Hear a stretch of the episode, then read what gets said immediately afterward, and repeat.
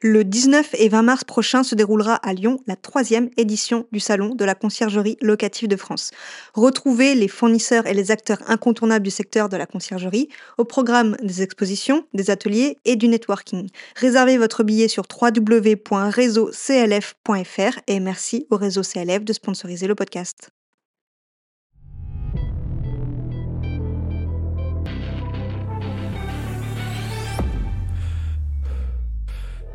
Tu as envie de bâtir une conciergerie à succès Tu es au bon endroit. Je m'appelle Vanessa Guérin. Chaque semaine, retrouve-moi pour parler conciergerie, location courte durée, entrepreneuriat et même quelques anecdotes. En solo ou accompagné, apprends les meilleures stratégies qui vont te permettre de vivre pleinement de ta conciergerie sans sacrifier ton temps. Bon épisode Bonjour à tous et bienvenue dans l'épisode 62 du podcast La conciergerie. Alors, comme d'habitude, enfin comme d'habitude, comme l'épisode précédent, il est enregistré. Donc, si vous voulez le voir concrètement et ne pas que l'écouter, vous pouvez aussi le voir sur YouTube. Bien entendu, euh, si vous êtes euh, plutôt euh, pro podcast, je serai toujours sur les plateformes de podcast. Alors, aujourd'hui, dans cet épisode, on va être, je vais interviewer Fred de Loulou Conciergerie, qui a entre 400 et 600 logements selon la saisonnalité. il va nous expliquer comment il gère les litiges au quotidien, parce qu'effectivement, plus on a de logements, plus on a de litiges. Hein, c'est statistiquement, c'est normal. Donc, il ne faut pas s'inquiéter. C'est normal qu'on ait des litiges. avant de démarrer, petit ben, rituel depuis le début décembre, vous le savez, je fais gagner le livre que je récupère là maintenant. Euh, le livre Devenir top loueur, les cinq secrets euh, des conciergeries, euh, les cinq secrets bien gardés des conciergeries. Vous voyez, c'est mon livre et je ne me rappelle même plus du nom. non, en fait, à la base, pour la petite histoire, j'avais écrit ce livre pour aider les propriétaires à se lancer en location courte durée. Et c'est avéré que c'est les conciergeries qui, euh, l'achètent et qui sont très contents de, de, le lire. Du coup, pour Noël, j'ai décidé de vous l'offrir. Euh, comment euh, gagner ce livre? Eh bien, toutes les semaines, tous les mercredis de décembre, je tire au sort une personne qui a mis un commentaire sur Apple Podcast je tire au sort au hasard un, commentaire que je vais du coup faire maintenant, tirer au sort et lire en commentaire. Mais du coup, si vous voulez participer, ce n'est pas trop tard. Vous pouvez aller mettre un avis sur Apple Podcast et peut-être que la semaine prochaine, ce sera vous qui sera tiré au sort. Alors, j'ai tiré au sort conciergerie en Provence qui note Merci Vanessa pour toutes ces informations très importantes. Je t'ai découvert il y a peu sur YouTube et maintenant je viens sur Apple Podcast pour mieux t'écouter. Je suis très contente de toutes les infos que tu nous partages, ça me forme beaucoup. J'écoute même plusieurs fois les podcasts. Eh bien, merci à toi, euh, Conciergerie en Provence. Je n'ai pas ton prénom. Euh, je t'invite à venir vers moi sur Instagram, la Conciergerie Podcast, pour venir réclamer ton livre pour Noël voilà et je n'ai pas eu de retour, sur, le sur, le premier à avoir gagné le livre, donc n'hésitez pas, si, vous n'écoutez pas le podcast la semaine où vous êtes tiré au sort, vous inquiétez pas, vous pourrez, j'ai pas déterminé jusqu'à quand, je pense que ce sera illimité, vous pourrez quand même récupérer le livre, même un mois ou deux mois après, aucun souci. Alors, démarrons, dans le vif du sujet. Fred va nous expliquer, comment il gère combien il a de litiges déjà par semaine en moyenne avec 400 logements, il peut y en avoir beaucoup. Combien il, comment il gère les litiges et d'ailleurs quelle est la limite d'un litige? Est-ce que quand un verre est cassé, on doit ouvrir un litige ou pas? Il va aussi nous dire, nous donner deux astuces vraiment très importantes sur comment faire un litige sans avoir de mauvaises notes. Ça, c'est hyper important. Et l'autre, je vous laisserai la découvrir. Il nous dit aussi, alors là, il faudra pas avoir peur pendant l'épisode, euh, il nous parle de son plus gros euh, litige qu'il a eu et comment il a fait pour être remboursé. Euh, mais vous inquiétez pas, ce n'est qu'un cas parmi d'autres. Malheureusement, ça arrive, il faut le savoir, mais c'est pas tous les jours. Donc voilà, n'ayez pas peur. Moi-même, ça m'est déjà arrivé d'avoir des litiges. Le plus gros, c'était appartement saccagé, mais bien sûr, on ne sait pas ce qui s'était passé. Hein, sûrement une bagarre, je pense, parce que il y avait un peu de sang, malheureusement. Mais on n'a jamais retrouvé les personnes. c'est la police qui s'en est occupée. Donc moi, je n'ai pas la suite. Ce que je sais, c'est que les propriétaires ont été remboursés. Bien sûr, le plus important va être de garder cette relation de confiance avec le propriétaire. Et d'ailleurs, Fred en parle beaucoup dans l'épisode. Donc, sans plus attendre, je vous souhaite une bonne écoute. Bonjour Fred, bienvenue sur le podcast euh, La Conciergerie, un nouvel épisode d'Histoire de Conciergerie. Tu vas nous raconter un peu comment euh, tu as créé Loulou Conciergerie, un nom assez euh, marrant, je dirais. Est-ce que tu peux, pour les auditeurs, déjà te présenter, présenter un peu ton parcours et quel est le lien avec ta conciergerie actuellement Ok, bah écoute, euh, déjà bonjour à tous, euh, bonjour à toutes. Euh, merci beaucoup Vanessa de m'accueillir sur, sur ton podcast. Ça me fait très plaisir de partager un petit peu mon, expérience avec les, auditeurs propriétaires et autres, à mon avis, gestionnaires de, de biens. moi, je suis Frédéric Cagliari, du coup, j'ai 40 ans, donc je suis le, le fondateur de l'entreprise de conciergerie Loulou, que j'ai créée en 2014, donc ça va faire bientôt 10 ans.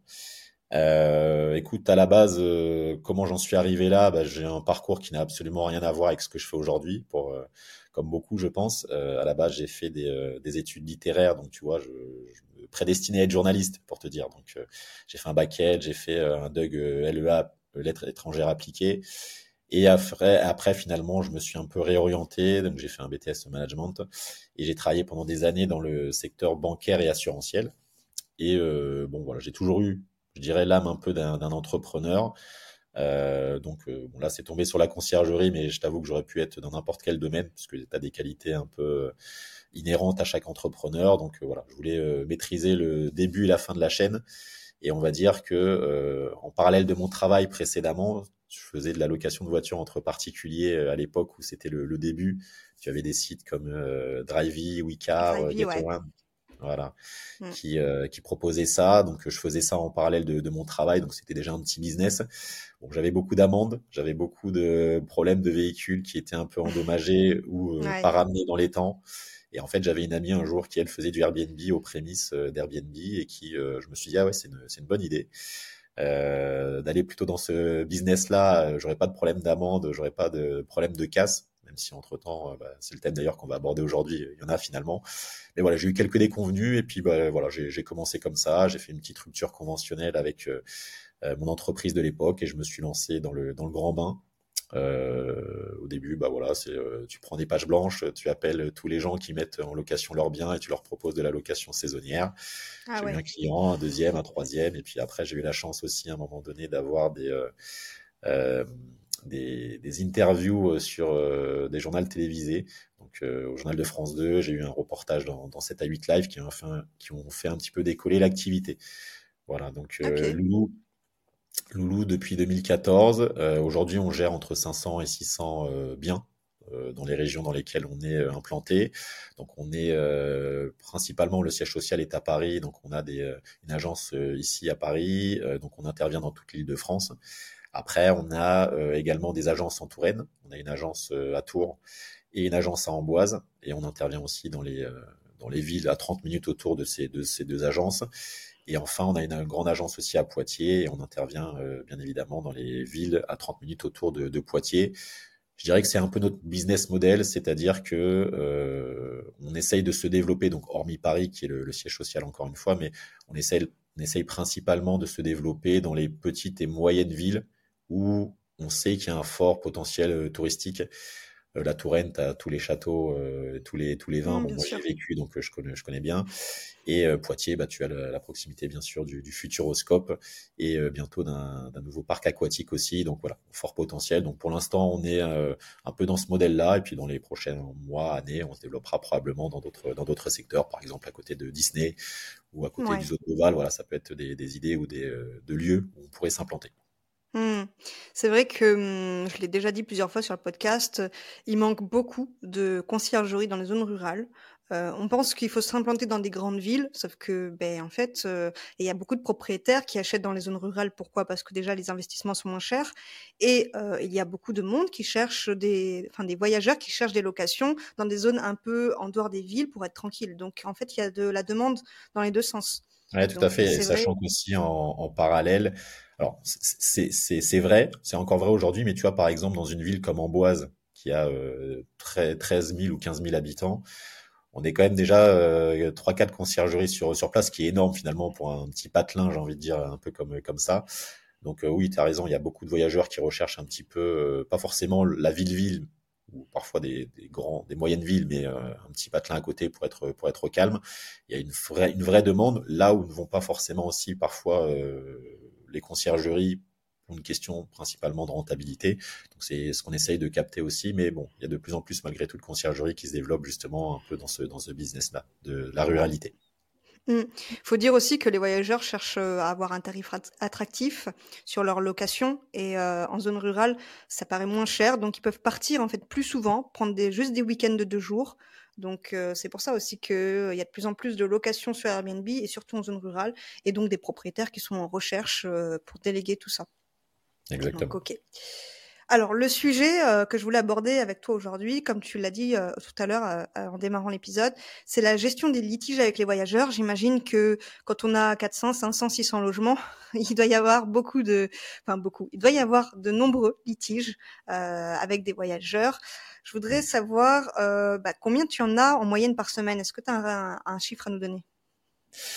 Écoute, bon, je, vais, je vais rien t'apprendre. Ça dépend de la saisonnalité, bien sûr. En ce moment, par exemple, on a une période un petit peu creuse, donc forcément le, ratio est moindre que si on était en haute saison.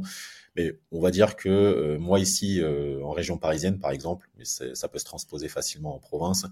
On va dire qu'il y a 4-5 litiges par semaine en moyenne que je que je gère. Alors quand je dis litige, euh, c'est large, puisque moi j'entends euh, par litige pas mal de, choses. Ça peut être simplement un petit verre euh, qui est cassé par le, par le voyageur, comme ça peut être un gros dommage, une fête faite dans un, dans un logement. Donc, euh, je dirais oui, 4-5 4-5 dossiers que, que j'ouvre ou 4-5 cautions que j'essaye de faire marcher euh, par semaine. C'est à peu près le, le, ratio. Que sur Paris, du coup?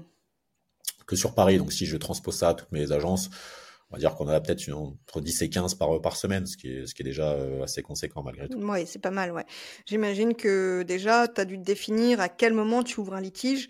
Euh, quelle est la limite? Euh, Tu parles d'un verre cassé, donc c'est déjà un litige ça? Alors, Ouais, tout, à fait. Alors, de, façon plus générale, si je peux faire un, petit euh, pas de côté juste pour, pour expliquer un petit peu à tous les, tous les auditeurs. Aujourd'hui, enfin, comme je te disais, moi, l'entreprise date de 2014, donc ça va, faire 10 ans. Maintenant, on est des centaines de conciergeries, je pense, un peu sur le, sur le marché, et on propose plus ou moins tous la même chose, à quelques nuances près. Euh, bon voilà, on fait euh, des photos, euh, on s'occupe de la communication avec les voyageurs, on s'occupe du, du, ménage, des arrivées plus ou moins autonomes. bon, on a une commission tous entre 18 ou 25 Bon, on propose un channel manager à nos, nos propriétaires. bon voilà. Mais quand tu quand tu rencontres un prospect pour la pour la première fois, au-delà des, des considérations que je viens de t'expliquer, puisque finalement tu as beaucoup de propriétaires quand tu les vois, ils te posent la question. bon voilà, qu'est-ce qui fait que je te choisirai, je vous choisirai vous plutôt que qu'un autre? Euh, sachant qu'on fait plus ou moins tous la même chose. Mais en fait, hmm. si le propriétaire te choisit toi, c'est plus pour une question euh, de confiance. Il, il, il, signe souvent pour toi et non pas pour tes services. Et dans cette confiance, tu as cette notion de, de dommage, de sinistre dont on va euh, parler aujourd'hui. Et c'est très important, je pense, pour les, pour les propriétaires de, euh, dans un bien, alors soit dans lequel ils vivent, soit dans lequel ils ont investi, peu importe, mais en tout cas, ils ont, ils ont investi, ils ont mis leur, leur déco, leur sensibilité. Donc c'est très important d'avoir en face de lui quelqu'un qui puisse répondre éventuellement à un éventuel dommage. Parce que l'idée aujourd'hui, c'est pas de dire que les dommages n'existent pas dans les locations courte durée, elles existent, hein, même en location classique. Mais mm. la question, la vraie question, c'est comment on gère ce type de dommages pour quand le propriétaire revient chez lui dans une semaine, un mois, six mois, bah, ils se sentent rassurés ou en tout cas que les choses ont été réparées ou gérées efficacement. Voilà, donc ça c'est le, le, plus important. Mmh. Et du coup, pour répondre à ta question, qu'est-ce que je considère comme un dommage justement dans la même euh, dans, la, dans, la, continuité? Bah, Pour moi, ça commence au moindre petit truc. Euh, un dommage pour moi, ça va être tout ce qui va avoir une incidence euh, directement justement avec le, le, propriétaire ou indirectement dans ta relation avec lui par la suite. Donc un verre cassé, bah, si c'est un verre cassé dans l'absolu, c'est pas grave, mais euh, c'est la répétition de ces verres cassés qui fera qu'à un moment donné, bah, il faudra racheter un, un, set, euh, un set complet. C'est euh, bien sûr les dommages, tout ce qui est bris dans l'ensemble, mais c'est aussi quelqu'un, par exemple, qui ne va pas respecter les règles dans, dans ton Airbnb et qui va fumer alors que c'est interdit. Mmh. quelqu'un qui va laisser le logement dans un état déplorable et qui va te dire, bah oui, mais il y avait des frais de ménage, donc du coup, en te laissant le logement en dessus dessous, Pour moi, ça, c'est un sinistre. Quelqu'un qui va tâcher le, linge, ou voilà, quelqu'un qui va laisser une clé dans, dans, la serrure, par exemple, et qui, tu seras obligé de faire appel à un serrurier pour ouvrir la porte. Voilà. Tout ce qui aura un impact négatif sur ta relation avec le propriétaire par la suite, pour moi, c'est un dommage. Donc, euh, même si mmh. c'est un verre euh, à 5 euros, j'ouvrirai un sinistre sur Airbnb. Après, c'est la forme que tu mets, bien sûr, avec le voyageur et euh, ce que tu dis au propriétaire par la suite, ce que tu as convenu avec lui Voilà. Mmh, mmh. C'est vrai que on, les connaît bien ces litiges où ils fument dans le logement ou où ils laissent le, logement sans dessus dessous. Ouais. ok. Et d'ailleurs, tu, tu, fais un litige pour les gens qui partent avec les clés? Alors, je, fais un litige à partir du moment où il me les rapporte pas ou me les envoie pas euh, rapidement. Moi, j'ai toujours un double, voire un triple de, chaque logement. En fait, l'idée, c'est pas de sanctionner les voyageurs puisque les accidents arrivent. Moi, ce que je sanctionne, par contre, on le reverra peut-être un petit peu plus tard euh, dans, le podcast, c'est la mauvaise foi. Voilà. Donc, euh, mmh. si les accidents arrivent, voilà, j'ai cassé un verre, bon, ça, ça peut arriver. J'ai fait tomber quelque chose ou j'ai taché quelque chose, ça peut arriver. Ensuite, c'est comment réagit le voyageur. Donc on, va le voir, mais c'est vrai que souvent, quand c'est des petits dommages, ça va. Souvent, je te parlais du verre cassé, mais en fait, souvent les gens ils te laissent un billet de 5 euros. Bon, voilà, euh, on passe à autre chose. Quand on commence à monter un peu dans les dans les prix, mm. là, c'est là que on va dire parfois la vraie nature de certains se, révèle et euh, souvent c'est des dommages. ah tiens, j'avais pas vu ou c'était déjà comme ça avant ou des choses comme ça. bon, faut, faut, faire un peu la part des choses. S'il part avec les clés, euh, non, pas spécialement. Par contre, s'il me dit, bah, euh, dès que je rentre chez moi dans cinq jours, je vous la renvoie et puis on verra. Enfin, je, je, je, me laisse cette limite aussi que me laissent les, les, plateformes de déclarer un sinistre. Si au bout de dix jours, j'ai toujours pas le double des clés, oui, j'ouvrirai un dossier par précaution pour me prémunir d'un éventuel, je retrouverai jamais les, les, clés que ensuite le propriétaire me tombera dessus ou me facturera les, les clés. Donc j'ouvrirai un sinistre en dernier recours euh, si j'ai pas de si j'ai pas récupéré mon, mon, équipement en question. Mais sinon d'emblée, okay, j'essaie de trouver une solution. Mmh, je vois. Est-ce que tu peux nous expliquer comment tu gères un litige de A à Z si on prend l'exemple, euh, par exemple, du, du, voyageur qui fume dans le logement? Oui, tout à fait. Alors, déjà aussi, je, je, reviens juste en, en, amont un petit peu sur les, sur les, sur les sinistres. Euh, L'idée, c'est de bien cadrer déjà avec le propriétaire ce que tu prends en compte justement dans, dans, dans, un sinistre ce que tu ce que tu ce qui sera potentiellement à ta charge que tu feras payer à tes à tes, à tes voyageurs. Euh, nous quand on fait une, une visite euh, je fais encore un petit pas de côté hein, désolé mais quand on fait une, une, visite enfin quand on signe un propriétaire au début on fait une visite du logement. Et dans cette visite avec le, le propriétaire euh, tout de suite on va lui dire les, les affaires personnelles euh, qu'il devra éventuellement mettre de côté, qu'on préfère ne pas euh, avoir dans le logement pendant les locations. Euh, voilà, bon, s'il laisse euh, souvent quand c'est des résidences principales, moi c'est le cas à Paris par exemple, c'est que des résidences principales que, que j'ai à 99%. Donc les gens ils laissent souvent leurs affaires à l'intérieur de leur logement. Donc moi je leur dis quand je visite le logement, bah, soit vous enlevez vos affaires, vous les mettez autre part, dans un placard fermé, dans une pièce fermée ou ailleurs, soit vous prenez aussi le risque que en cas de disparition, c'est des choses que je ne pourrais pas voir. Donc déjà, il faut bien cadrer avec le, et puis bon voilà, tout ce qui s'emporte facilement dans, un, dans une valise, une petite statuette, des petits objets de déco, etc., des livres. Moi, je leur dis voilà, tout ce qui a un impact, tout ce qui a une importance pour vous financièrement ou sentimentalement parlant, vaut mieux les mettre de côté. Mm. Parce que moi, au check-out, s'il y a des choses que qui ont disparu, je le verrai pas forcément. Voilà, il y a pas, parfois notamment les résidences principales quand tu as beaucoup d'objets, c'est difficile en fait. Voilà, il faut que les, les propriétaires aussi comprennent que bah on fera le maximum pour que euh, éviter les dommages ou les vols, puisque ça fait partie d'un dommage, mais qu'il faut aussi qu'ils euh, travaillent avec nous et pas simplement à constater à leur, à leur retour. Euh, pour répondre du coup à ta, à ta question, quelqu'un qui fume dans le logement, donc euh, comme, alors je, oublié de préciser dans, dans, ma présentation, mais j'ai également une société de ménage. en fait, c'est une société autre service euh, divers. Donc ça, ça m'aide beaucoup, je vais pas te, te mentir, pour, pour mes euh, demandes de remboursement de, de caution. Euh, donc là, c'est l'exemple que je t'ai expliqué tout à l'heure. Pour moi, il y a des, euh, des dommages accidentels et puis tu as des dommages avec des gens qui ne respectent pas tes, tes, règles. Mmh. Voilà. Mauvaise foi ou du coup là, pour le coup, qui ne respectent pas tes règles. Donc, euh, bah, j'ai pas fumé. Bon, tu rentres dans le logement, tu, tu vois la fumée partout, mmh. tu retrouves des, des mégots. Des mégots sur le toit, en bas. Exactement. Exactement. Donc du coup, bon, euh, alors c'est un point qu'on abordera aussi à la fin. Bon, d'emblée, la première chose, c'est que euh, on essaye de former nos, notre personnel d'intervention à ce qu'il nous fasse remonter tous les dommages qu'il trouve dans le, dans le logement. Donc ça peut être des dommages visibles ou ça peut être des dommages du coup odorat. Euh, où bah là il va me dire bah ça sent la cigarette en plus j'ai retrouvé des mégots donc on va lui demander déjà en amont de, de prendre un maximum de photos donc là c'est l'exemple de la, de la cigarette. Donc il va nous prendre les photos des mégots s'il y en a. Si on n'a pas c'est plus compliqué. Mais bon euh, voilà il va nous prendre le maximum de photos. Euh, pour information mon entreprise de ménage euh, emploie des, des, salariés. On travaille aussi avec beaucoup de, de prestataires. Et en fait nous on attribue un logement à une personne ou une société. Donc c'est toujours la même personne qui, euh, qui opère dans les, dans les appartements ou dans les maisons, ce qui fait que en termes de qualité, si tu veux, euh, cette personne sera plus à même de remonter les choses qui ne vont pas que mmh. quelqu'un qui vient pour la première fois dans le, dans le logement. Donc s'il y a quelque chose qui a disparu ou qui est cassé, elle pourra se dire bah la dernière fois c'était pas comme ça, là aujourd'hui euh, c'est différent. Donc voilà, c'est aussi en termes d'efficacité beaucoup plus beaucoup plus probant. donc quelqu'un qui a fumé, donc comment ça se passe? Donc d'emblée, euh, donc on va prendre les photos euh, euh, du personnel de ménage que le personnel de ménage nous a fait remonter. on va faire une demande, alors en fonction des plateformes auprès des Airbnb, si c'est pas si c'est pas Airbnb mais c'est Booking ou Abritel ou d'autres d'autres sites qu'on peut utiliser ou de réservation en direct. bah, on va tout simplement estimer que ça représente tant en termes de, de, montant et on va prélever la, la caution. Euh, si c'est Airbnb, c'est plus compliqué pour le coup, puisqu'il n'y a pas de dommages physiques euh, apparents. Donc, euh, hormis hmm. les, les mégots, c'est difficile de, de, justifier ça. Et bon, on en reparlera probablement après aussi sur sur les, les, OTA, bon, comment comment gérer ce, ce type de, de, choses avec eux. Mais euh, bon voilà, on va on va faire on va faire le process très classique. On va déclarer le, le sinistre le plus rapidement possible avec une petite nuance, euh, je pense qu'on abordera un peu plus tard euh, avec cette histoire de, de, commentaires potentiels euh, si on déclare un sinistre.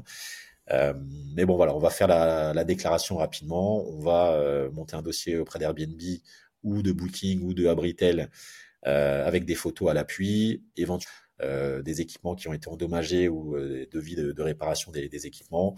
Et ensuite, bah, les, les, sites en question feront euh, leur propre jugement et nous rembourseront euh, partiellement ou totalement le montant qu'on a qu'on a demandé. Bien sûr, en parallèle, on aura toujours prévenu le, le propriétaire de ce qu'il s'est passé, quoi qu'il arrive, en lui disant bon bah voilà, il s'est passé ça dans le logement. Nous, on va, c'est nous qui nous occupons de gérer un peu cette, cette partie sinistre. On va s'occuper de faire la demande de remboursement auprès de Airbnb, Booking, etc. Et on vous tiendra au courant de, de ce qui se passe par la suite. Voilà. Mmh. Et tu as parfois des demandes de dédommagement qui aboutissent pas, du coup?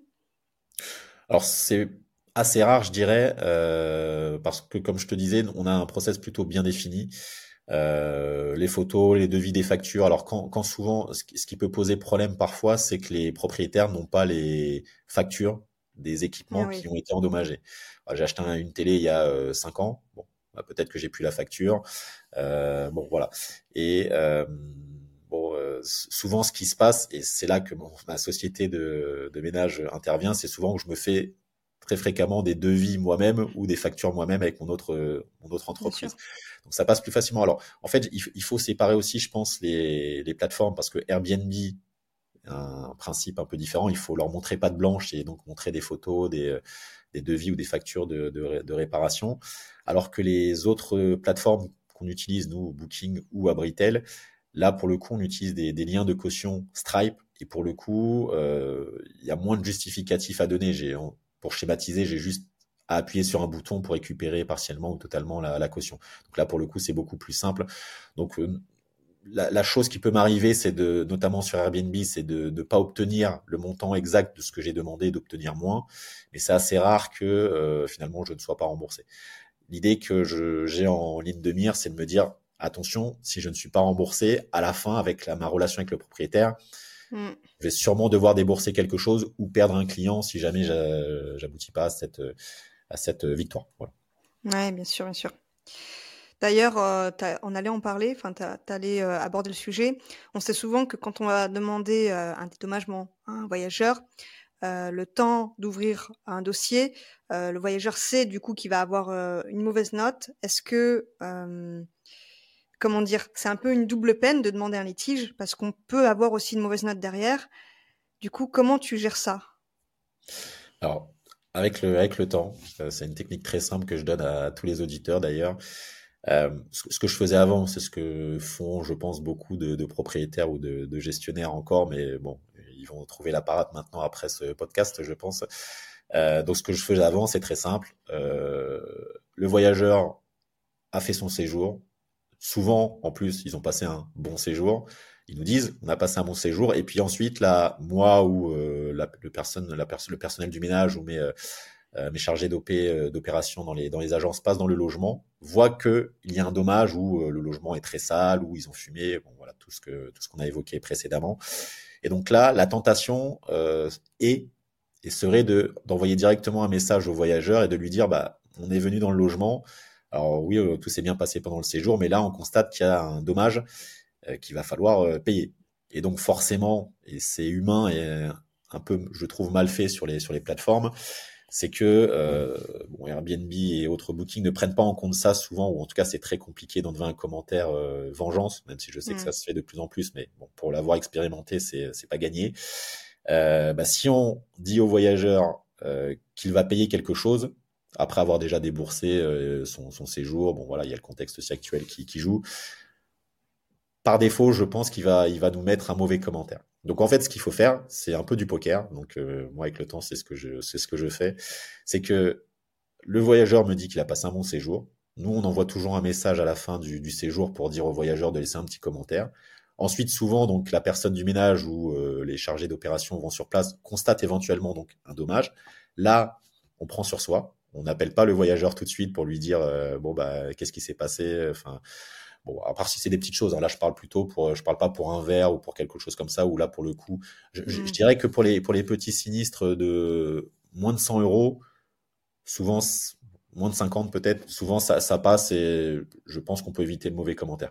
Quand ça commence à aller au-dessus de 100 euros, c'est plus compliqué à, faire euh, ouvrir le porte-monnaie des, des voyageurs. Mm.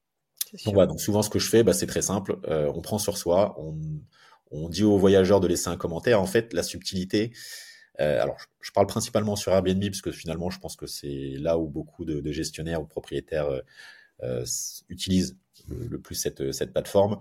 Et sur les, autres plateformes, c'est un petit peu différent, nous, dans notre, dans notre modèle, puisqu'on utilise des liens de caution Stripe. Et là, pour le coup, bon, en réalité, c'est plus, plus efficace. Mais en tout cas, sur Airbnb, c'est très simple. C'est la, la temporalité. C'est que le voyageur peut laisser un commentaire dans les 14 jours, mmh. suivant son, son départ. La caution, on peut la demander jusqu'à 15 jours après le départ du, voyageur. Donc moi, ce que je fais, c'est que euh, à la, chaque fin de séjour, je demande au voyageur s'il a passé un bon séjour, si c'est le cas, de laisser un commentaire 5 euh, étoiles sur, euh, sur la plateforme. Je ne lui dis rien de ce que je compte faire par la suite, c'est-à-dire éventuellement ouvrir un sinistre si j'ai constaté un sinistre. Et une fois qu'il a mis son commentaire et qu'il ne pourra plus l'enlever, je fais ma déclaration de, sinistre. Parce que bien évidemment, comme tout le monde, bah, j'ai eu euh, des séjours qui se sont bien passés. Et puis à partir du moment où j'ai fait une demande de caution, j'avais beau être super hausse ou quoi que ce soit sur les euh, sur sur l'annonce, bah, j'ai eu un, un, étoile sur cinq qui t'a plombé euh, ton, ton référencement ensuite. Donc il faut le faire à l'envers. Voilà, il faut il faut mmh, jouer un peu avec avec ça. C'est-à-dire que je fais la déclaration une fois que le commentaire est fait. Et j'ai si jamais le commentaire n'est pas fait dans les 14 jours, de toute façon, bah, du coup, on peut faire sa, sa demande jusqu'à 15 jours. D'accord, ouais, il faut avoir une sacrée organisation derrière, euh, des timings, des, des alertes. On se, met des, on se, met des, notes, alors par, par chance, comme euh, bon, même si euh, les, les, sinistres, comme on, on, avait vu tout à l'heure, arrivent, c'est pas tous les tous les matins non plus. Donc bon, après c'est c'est une organisation certes, mais c'est une petite note à se mettre tout simplement dans, dans l'agenda.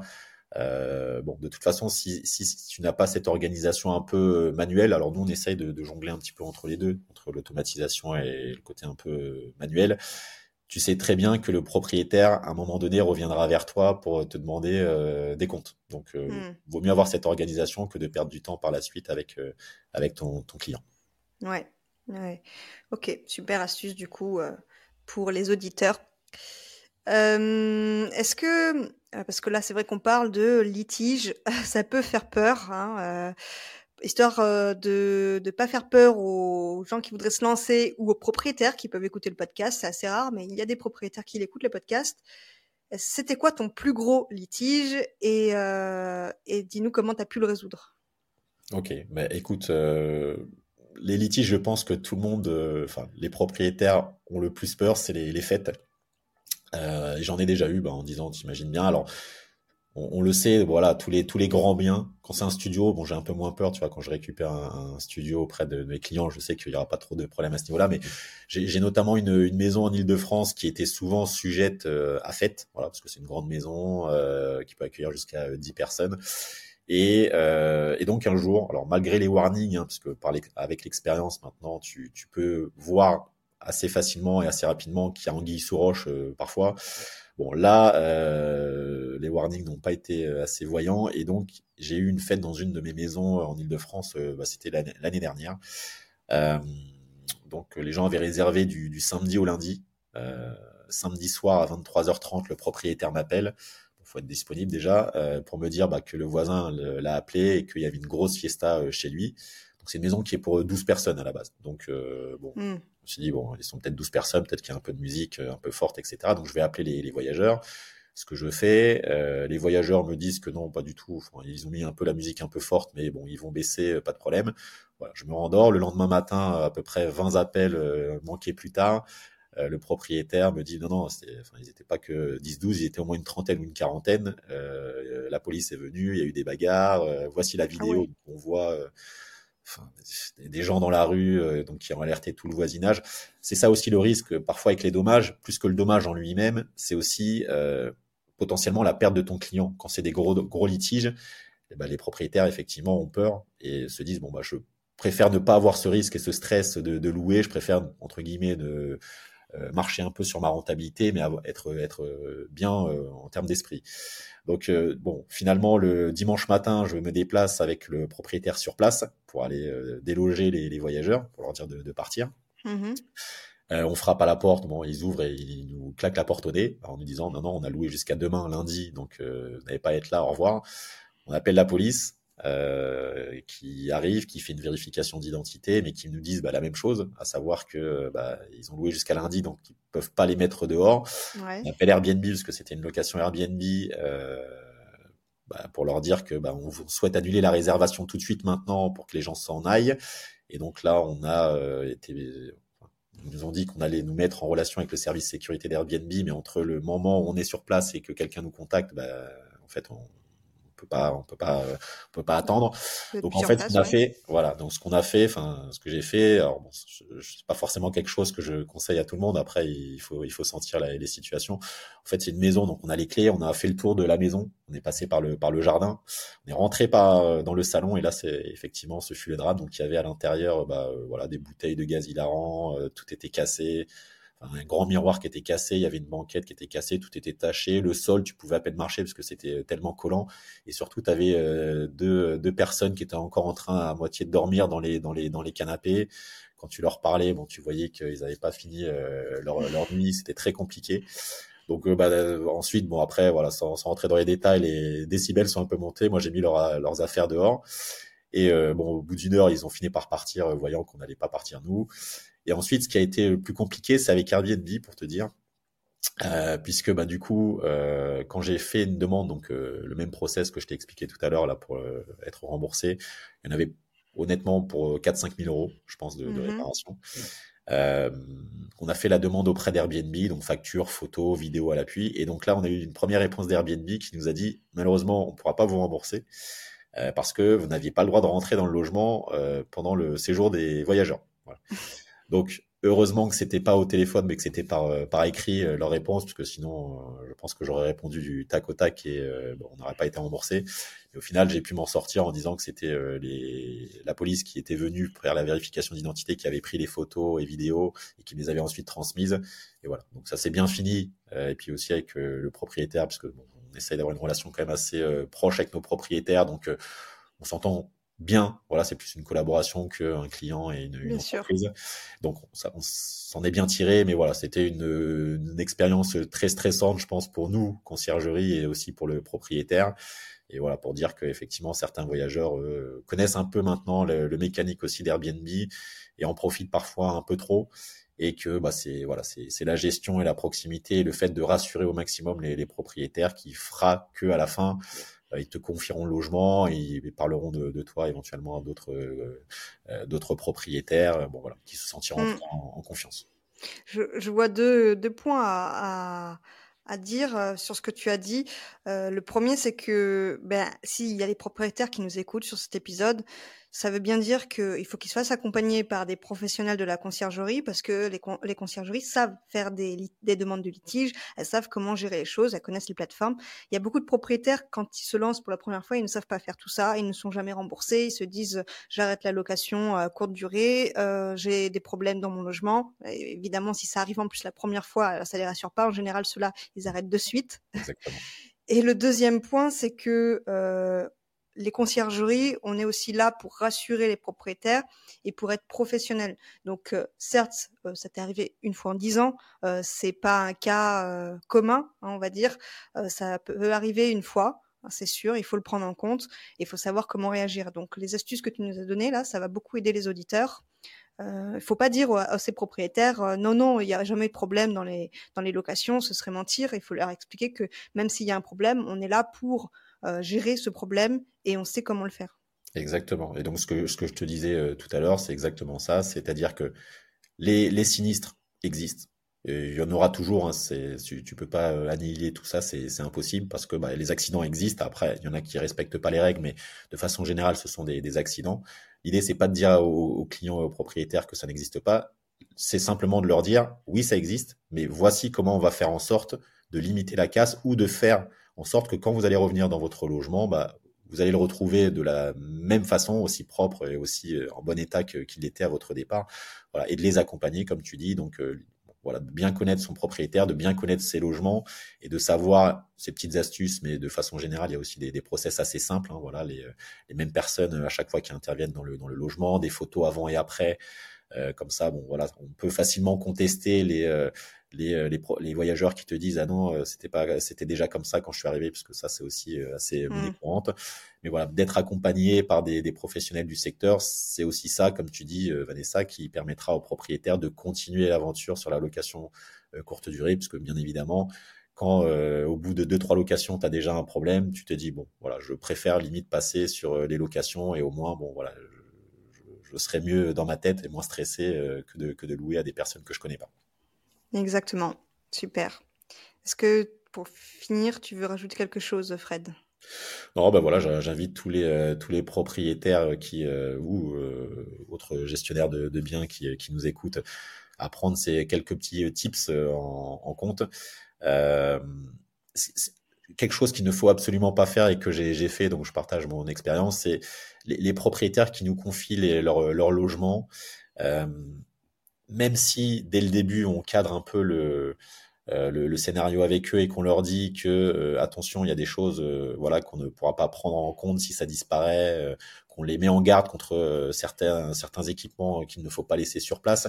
Les propriétaires, ils se disent tous, à raison ou à tort, on peut les comprendre: «Moi, je vous ai confié le logement, quand je reviens, je veux pas qu'il y ait de problématiques dedans. Je veux pas retrouver enfin, je veux pas ne pas retrouver justement tel ou tel équipement, je veux pas retrouver tel ou tel équipement, heu, cassé».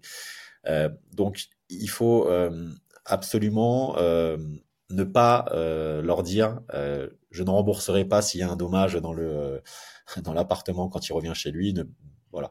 Essayez au maximum de les de les accompagner, de les sensibiliser, passer régulièrement dans ces logements, c'est aussi, je pense la la clé du succès pour, éventuellement, rattraper ce que l'équipe de ménage n'aurait pas vu. Puisqu'il y a aussi, heu, cette notion de voir les sinistres, hein, c'est bien de les déclarer, mais encore faut-il les voir. Hem, je rajoute une dernière petite chose, une dernière petite astuce, moi, que je fais à titre, à titre perso, c'est, je reprends un petit peu les voyageurs qui sont de mauvaise foi. Je mets ceux de côté, ceux qui ont eu un accident et qui ont cassé un verre, qui ont cassé un pied de chaise, qui ont, heu, taché quelque chose, mais qui l'ont reconnu et ceux qui, heu, voilà, qui ont fumé, qui, heu, ont cassé quelque chose, mais qui ensuite, ne voulant pas payer, me disent: «Non, heu, finalement, heu heu, c'est pas moi». Alors, c'est très simple, comme je te l'ai dit, moi, j'ai ma propre société de de ménage ou d'autres services divers en parallèle. Donc ce que je fais, c'est que même si ça me coûte 100, si mettons, voilà, quelqu'un a cassé une chaise, il ne le reconnaît pas et que ça me coûte 100, moi, je facture 200. Heu, si quelqu'un, voilà, casse quelque chose sans le reconnaître, voilà, je je le surfacture et le jour où éventuellement un propriétaire, heu, revient dans Attends, je te coupe Fred, ça ça a complètement coupé la vidéo. Ah pardon. Heu, du coup, tu disais, heu heu: «Même si ça me coûte» Voilà, donc en fait, moi, ce que je fais, c'est avec les les voyageurs de mauvaise foi, voilà, je vais les définir comme, comme ça. Euh, si le sinistre qu'ils qu'ils occasionnent coûte 100 euros et qu'ils ne le reconnaissent pas, moi je ne facture pas 100 euros, je prends 200 euros de caution ou 300 ou 400 ou 500. Voilà, à partir du moment où on est dans ce rapport de force avec le voyageur qui me met en difficulté, moi, avec, dans ma relation future avec le propriétaire, j'ai pas de scrupule non plus, si tu veux, à surfacturer euh, les dommages qu'ils occasionnent. Ce qui fait qu'au final, euh, quand le propriétaire, si un jour un propriétaire revient dans son bien et euh, soulève un, sinistre que je n'aurais pas vu, que le personnel de ménage n'aurait pas vu ou que mes chargés d'opération n'auraient pas vu, ce sera beaucoup plus facile pour moi de lui dire bon bah ok, il y a eu cette chaise qui est cassée, qu'est-ce qu'on fait maintenant? Et de participer aux frais de réparation éventuellement. Voilà. Chose que initialement, euh, quand j'ai commencé ma, ma, conciergerie, je ne faisais pas. Je me disais, bah, c'est les voyageurs qui ont cassé. Certes, je ne l'ai pas vu, mais ce sont les, malgré tout, je vais pas payer pour les, pour les voyageurs. À l'époque, j'ai perdu quelques, quelques clients. Maintenant, la stratégie est un peu différente, c'est de, d'accompagner les, les propriétaires euh, dans les réparations potentielles qu'on n'aura pas pu récupérer auprès des, des, voyageurs. Et pour ceux, pour les, les, sinistres auxquels je serais passé un petit peu à côté, ben voilà, les, les surplus de, de caution que j'ai pu récupérer un peu à droite à gauche me permettent ben, de garder la confiance de, de ces propriétaires. D'accord, ok, super. Ben, une autre astuce à, à, à mettre euh, en application dans sa conciergerie. Voilà. Eh ben, merci pour ton retour d'expérience, Fred. On va terminer sur ça, du coup. Euh, merci d'avoir euh, partagé aussi ces astuces et puis euh, tes dix années d'expérience bientôt, puisqu'on approche 2024. et pas les cadeaux. Les? Les cadeaux pour mes dix ans. ben, je mettrai le lien euh, de ta conciergerie et puis comme ça ils pourront t'envoyer des cadeaux euh, via Instagram. Ben, merci beaucoup Vanessa en tout cas de m'avoir accueilli dans ton podcast. Euh, je pense que ça fait de plus en plus d'écoute chaque semaine donc bah, continue comme ça c'est très bien pour pour tous je pense tous les acteurs mais aussi je pense le propriétaire comme tu dis bon je sais pas si c'est plus des, des, gestionnaires de, de biens ou des propriétaires qui, qui, nous écoutent. Mais en tout cas, c'est toujours très bien, je pense, d'avoir des acteurs du, du marché qui, qui, partagent un peu leur, leur expérience terrain. Et c'est très bien que tu aies euh, mis en application quelque chose qui euh, concerne beaucoup de, de, monde et qui intéresse surtout beaucoup de, beaucoup de monde. Donc, euh, continue comme ça, bravo. Bien, merci. À bientôt, Fred. Euh, voilà, à bientôt. Bonne soirée. Bonne soirée. Salut. Et pas si vite, tu as apprécié cet épisode Tu peux le partager à ton entourage ou encore mieux, laisser un avis 5 étoiles sur ta plateforme d'écoute préférée et un commentaire. Je te dis à bientôt